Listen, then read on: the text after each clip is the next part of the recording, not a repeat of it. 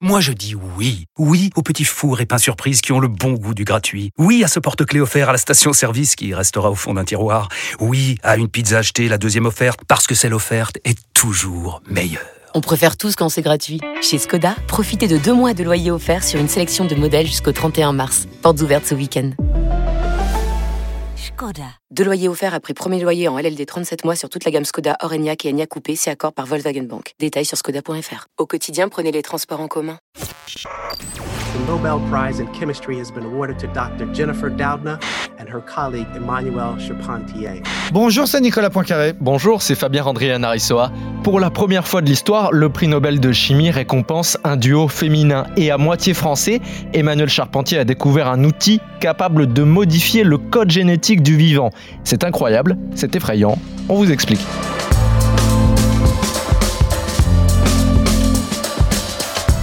Huit ans dans une vie, ça peut paraître très long, mais pour être récompensé d'un prix Nobel, ce n'est rien du tout. Et c'est bien la preuve que cette découverte est révolutionnaire. Imaginez pouvoir modeler le vivant à la carte. Vous allez voir, c'est très loin d'être abstrait. Trois bonnes raisons d'écouter ce podcast avec Nicolas. Alors d'abord parce que ces ciseaux génétiques vont permettre des avancées médicales considérables. Je vais essayer de vous expliquer comment ça marche. Et puis cette invention franco-américaine permet aussi de, de modifier euh, des plantes ou des animaux. Et vous allez voir qu'il y a des applications très concrètes, mais Troisième point, troisième point, eh ben, tout ça peut être dangereux. Entre de mauvaises mains, ça pourrait entraîner de terribles dérives. Et il y a déjà eu des dérives que je vais vous raconter. Expliquez-nous le monde. Un podcast RMC. Nicolas Poincaré. Fabien Randrian Aressoa. Vous vous en doutez sûrement, mais ni Nicolas ni moi ne sommes chercheurs en génétique, ni en chimie d'ailleurs.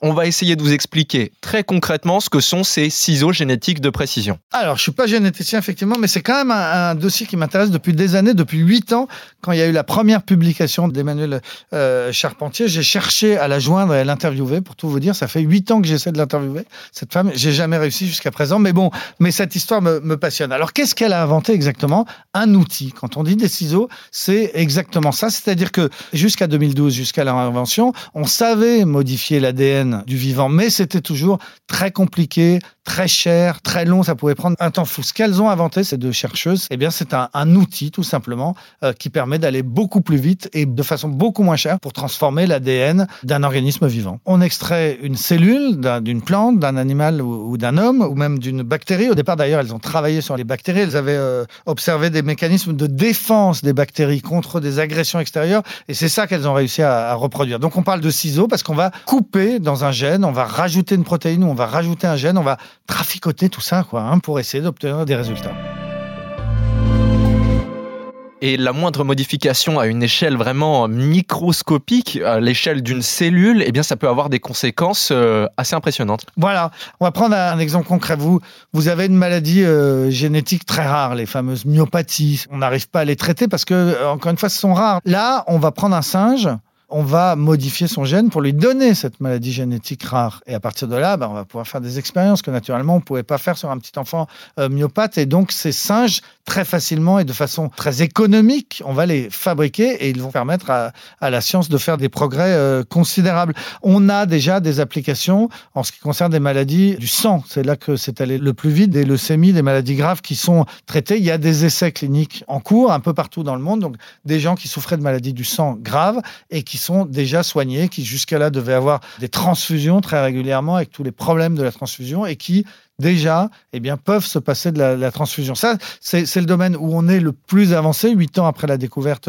des deux chercheuses, mais on espère aller beaucoup plus loin bientôt dans le domaine de certains cancers et euh, de certaines maladies génétiques rares comme les myopathies.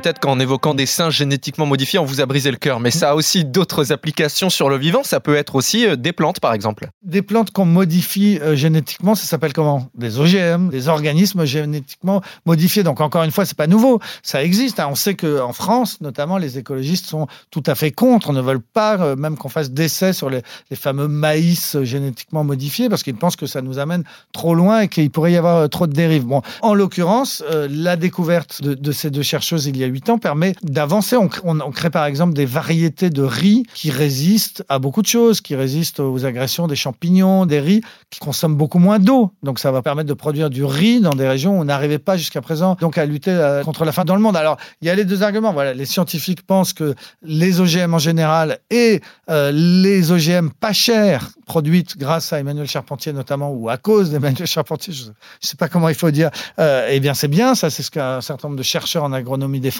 Et puis on a en Europe et en France en particulier des écolos qui disent attention, on n'en veut pas de ces OGM. Donc le débat est ouvert, mais en attendant, nous, en France, on débat. Ailleurs dans le monde, il y a déjà des gens qui mettent en application la découverte d'Emmanuel euh, Charpentier et qui produisent bien des aliments moins chers et plus sûrs grâce à cette découverte. Évidemment, dès qu'on tente de réécrire le vivant, eh bien, vous vous doutez bien qu'il y a des dérives possibles. C'est pour ça que normalement, c'est très encadré.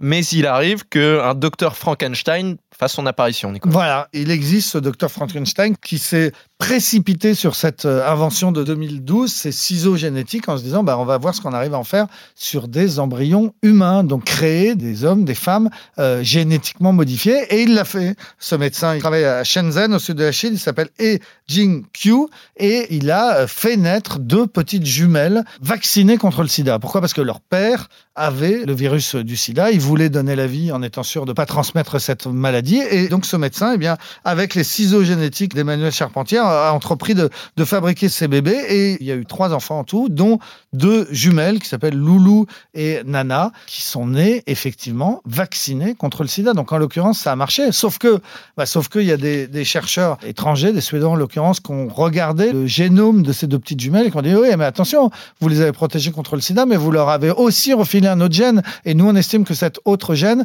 il va réduire leur espérance de vie. En l'occurrence, c'était estimé à deux ans. Je sais pas exactement comment on peut calculer que l'espérance de vie de, de bébés chinoises, mais bon, c'est tout ça pour dire que ça a créé un énorme scandale. Dans le monde entier, on a dit aux Chinois, attendez là, ce que vous êtes en train de faire, c'est effectivement Frankenstein, c'est effectivement très dangereux. Les Chinois ont fini par le reconnaître eux-mêmes, ils ont modifié leur loi parce qu'il y a des choses qui permettaient pas de condamner ce médecin, et finalement il a été arrêté, il a été jugé, il a été condamné le 30 décembre dernier à trois ans de prison ferme, et à l'heure où on parle, eh ben, ce Frankenstein chinois, euh, le, fabricant de- des jumelles Loulou et, et Nana, eh bien, est en prison.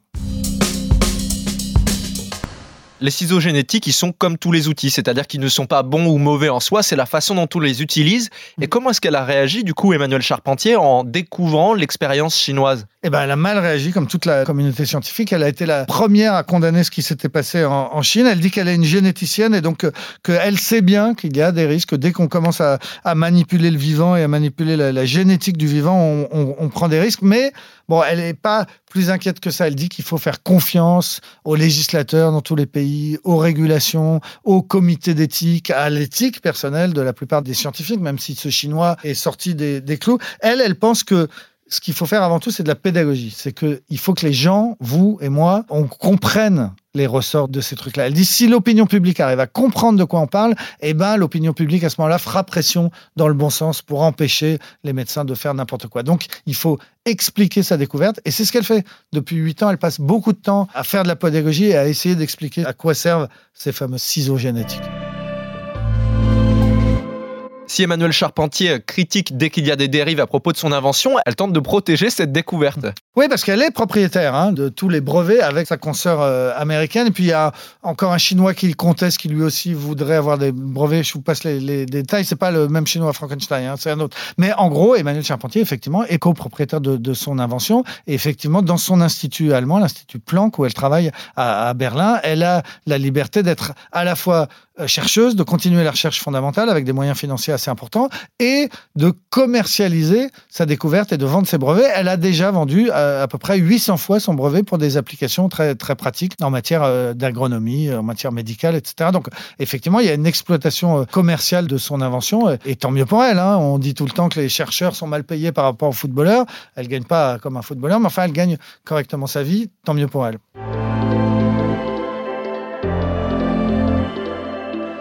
À l'annonce de ce prix Nobel de chimie, évidemment, euh, Jean Castex, comme d'autres ministres de l'enseignement supérieur, par exemple, ont salué cette découverte. Et pourtant, ça n'aurait pas forcément été possible en France. Bah voilà, c'est ça. On est content d'avoir une Française euh, prix Nobel de chimie. C'est la troisième. hein. La première, c'était Marie Curie. La deuxième, c'était la fille de Marie Curie, Irène Joliot-Curie. Puis maintenant, euh, Emmanuel Charpentier. Donc il y a eu sept femmes dans le monde qui ont reçu ce prix Nobel de chimie, dont trois françaises. Donc effectivement, bah euh, voilà, les autorités françaises sont contentes. Mais ils oublient une chose, c'est qu'elle a jamais travaillé en France. Emmanuel Charpentier, elle a été formée en France à l'université Pierre et Marie Curie, justement. Mais euh, dès qu'elle a eu son doctorat en 1995, elle est partie. Elle a travaillé en Allemagne, en Suède, aux États-Unis longtemps. Elle est revenue en Allemagne maintenant et elle dit sans aigreur hein, que en France, elle n'aurait jamais pu obtenir les fonds, l'argent hein, dont elle avait besoin pour développer toutes ses recherches.